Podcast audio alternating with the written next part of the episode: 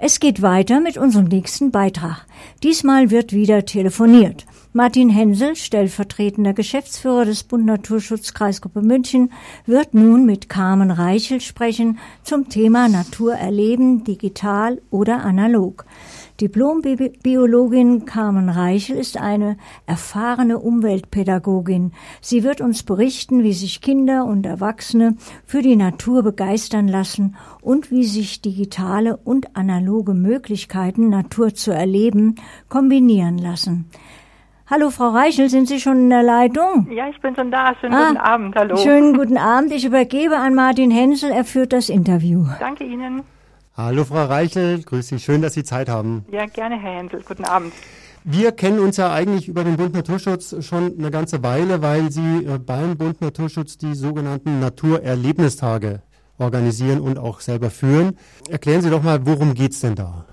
Ja, die Naturerlebnistage äh, ist ein Projekt, das wir zusammen mit der Stadt München jetzt schon seit gut 20 Jahren durchführen. Da sollen äh, Kindergartenkinder und auch Hortkinder ähm, wieder in den Wald, in, wir gehen in dreistündigen Exkursionen mit den Kindern in den Wald zu unterschiedlichen Themen äh, über das ganze Jahr, zu jedem Wetter, wenn es möglich ist. Und die Kinder und die Erzieherinnen mitspielen, sind wir auch bei Regen unterwegs. Und wir wollen einfach äh, die Kinder wieder raus in die Natur bringen, weil wir einfach feststellen, dass ähm, Natur oder in der Natur draußen sein für viele Kinder nicht mehr so wichtig ist, beziehungsweise die Eltern es auch mit den Kindern nicht mehr so machen und es nicht mehr so fördern. Und dem wollen wir da ein Stück weit entgegensetzen. Ja, ist es tatsächlich so, dass die Kinder weniger in den Wald rauskommen oder in die Natur rauskommen und deswegen keinen Bezug mehr dazu haben? Können Sie das feststellen?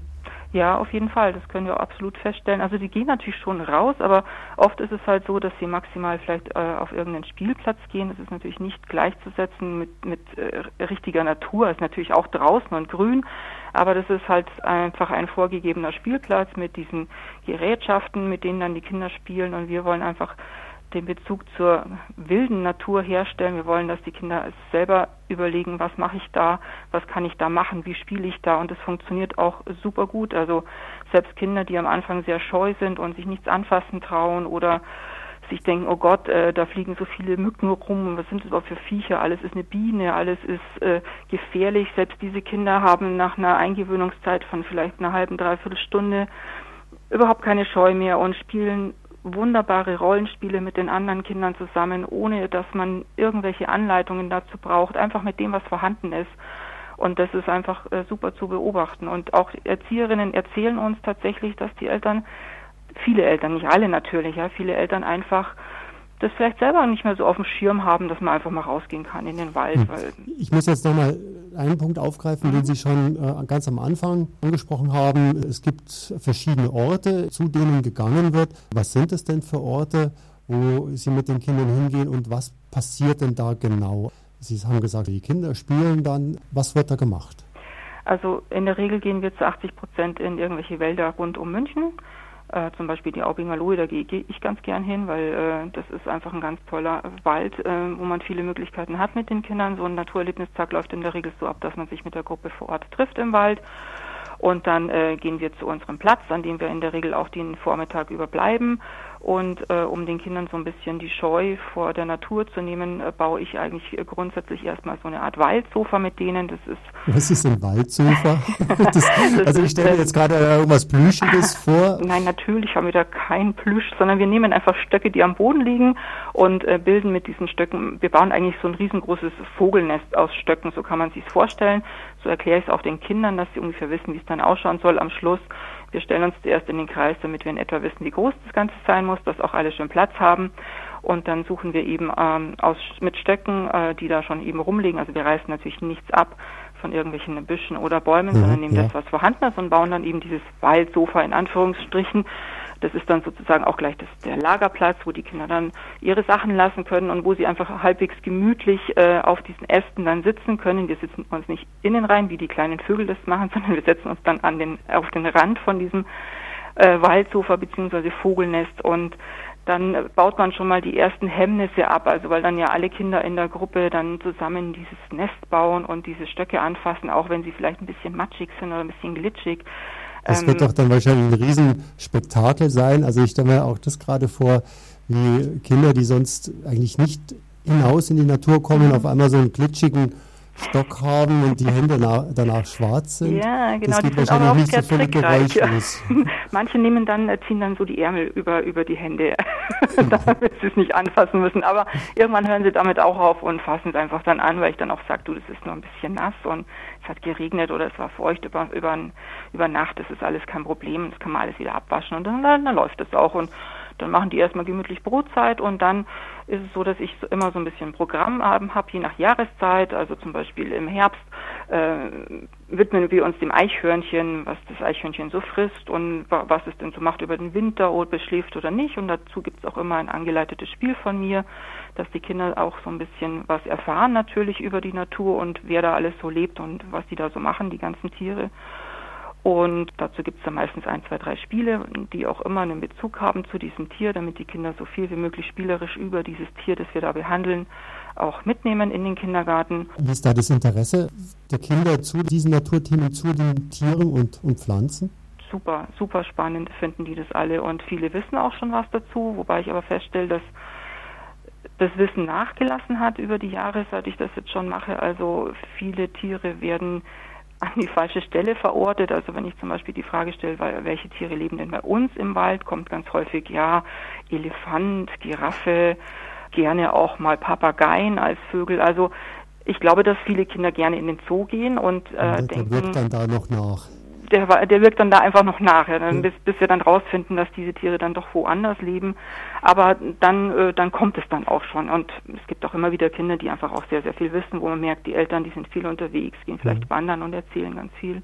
Sie haben gerade das Eichhörnchenspiel angesprochen und mhm. das macht eigentlich eine hervorragende Verbindung zu den beiden Interviews, die wir im Vorfeld hatten in dieser mhm. Sendung. Da ging es um Naturerklär-Apps, um mhm. die digitale Form der Naturerfahrung und des Naturerlebens.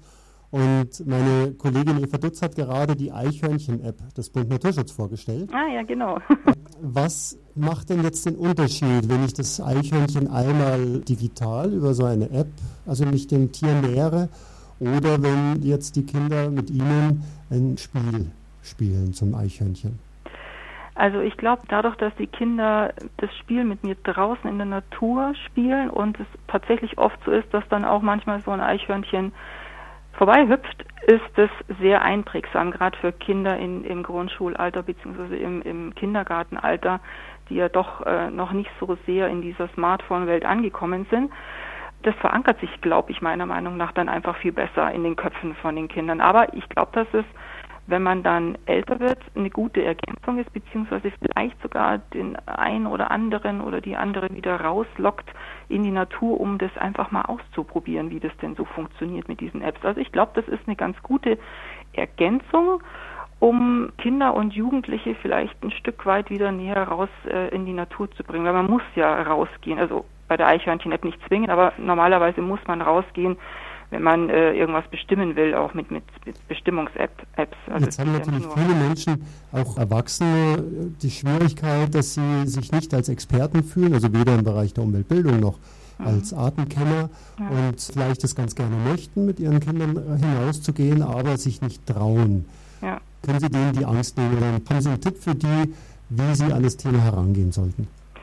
Also man muss kein Experte sein, man muss einfach Spaß haben, draußen zu sein in der Natur. Äh, das ist keine Kunst. Wir haben das, glaube ich, früher als Kinder, also so erlebe ich ja auch die Eltern, die ich hin und wieder treffe, alle gemacht. Wir waren ja alle draußen und hatten keine große Angst davor. Das, man muss kein Experte sein, um Spaß zu haben.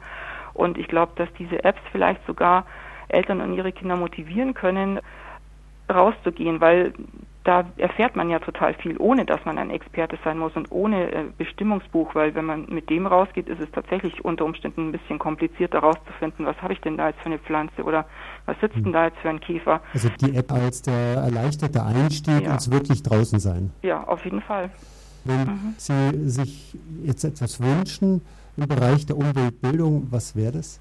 Ich würde mir wünschen, dass die Eltern einfach echt ihre Scheu verlieren, dass sie rausgehen mit ihren Kindern, man muss dazu nicht viel machen. Man packt sein Kind ein, vielleicht noch einen Freund dazu, eine gute Brotzeit und die Eltern können sich ein Buch mitnehmen oder einfach ihr Handy und ihre Playlist abspielen, wenn, wenn sie nicht mit den Kindern spielen wollen, weil die Kinder, die haben da Freiraum, die können da einfach mal Kind sein, ohne irgendwelche Regeln, ohne irgendwelche Grenzen. Und man setzt sich einfach auf ein Plätzchen und schaut denen zu und macht sozusagen dieses Waldbaden, was ja jetzt immer so propagiert wird. Das ist einfach eine super Sache. Ich habe das mit meiner Tochter und ihren Freundinnen immer gemacht und die hatten einen Riesenspaß und ich selber hatte auch total viel Spaß. Man kann entweder mitspielen mit den Kindern oder man kann einfach für sich sein und die Kinder lassen.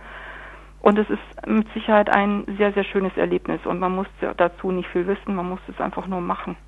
Also ich glaube, das ist das beste Plädoyer, was Sie machen konnten. Braucht nichts Großes. Vielleicht tatsächlich so eine App als Versicherung, dass man nicht plötzlich blöd dasteht. Ja. Aber ansonsten ja einfach rausgehen und tun und Spaß haben.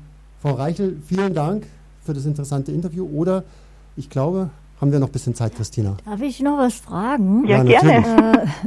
Äh, ähm, wo machen Sie das? Oder wie kommt man an Sie ran? Wie kommt man? also äh, meine Telefonnummer bzw. meine Kontaktdaten, die stehen auf der Seite vom Bund Naturschutz von der Kreisgruppe München mhm. äh, unter der Rubrik ähm, Umweltbildung, Naturerlebnistage gibt's da. Und wir machen natürlich auch Naturerlebnistage für Grundschulkinder und Förderschulen. Und da steht sowohl meine E-Mail als auch die Telefonnummer, unter der Sie mich erreichen können. Genau, dann kann man jederzeit was ausmachen. Und da gibt es dann auch Angebote für Erwachsene, weil wir haben jetzt sehr viel auch über Kinder gesprochen und vielleicht ja. interessiere ich mich ja auch dafür, mal mit Ihnen mitzugehen. Die gibt es auch. Das läuft dann sozusagen unter den Elternbildungsmaßnahmen auch über die Stadt München. Da können Eltern mit ihren Kindern äh, mit uns Naturerlebnistage buchen und äh, ja einfach mal gucken, und, und wirklich sehen, dass es nicht kompliziert ist, mit Kindern im Wald Spaß zu haben und vielleicht dabei auch noch das ein oder andere zu lernen, auch als Erwachsener. Die Sommerferien stehen vor der Tür. Läuft mhm. das Programm da weiter oder machen Sie auch Pause? Nee, wir machen eigentlich keine Pause. Also wir machen, wir haben, wir sind ja ein Team von Umweltbildnerinnen und äh, die haben natürlich auch zwischendrin mal Urlaub. Aber wir machen auch Ferienprogramme, also einfach mal nachfragen. Für Horte ist es immer spannend, vielleicht auch ein bisschen Ferienprogramm noch zu haben. Mhm. Also nochmal ja. Aufruf an alle, die genau. jetzt auch Corona-bedingt zu Hause bleiben. Zu Hause muss nicht langweilig sein. Nein. Einfach beim Bund Naturschutz anrufen, nach der Frau Reichel fragen und dann ist, sind spannende Naturerlebnisse gewiss gewissermaßen. So ist das, ganz genau. so, nun aber, Frau Reichel, nochmal vielen, vielen Dank für das ja, spannende Interview. Schönen Abend noch. Ja, danke, ja, danke. für Sie auch. Ja, Wiederhören. tschüss. tschüss.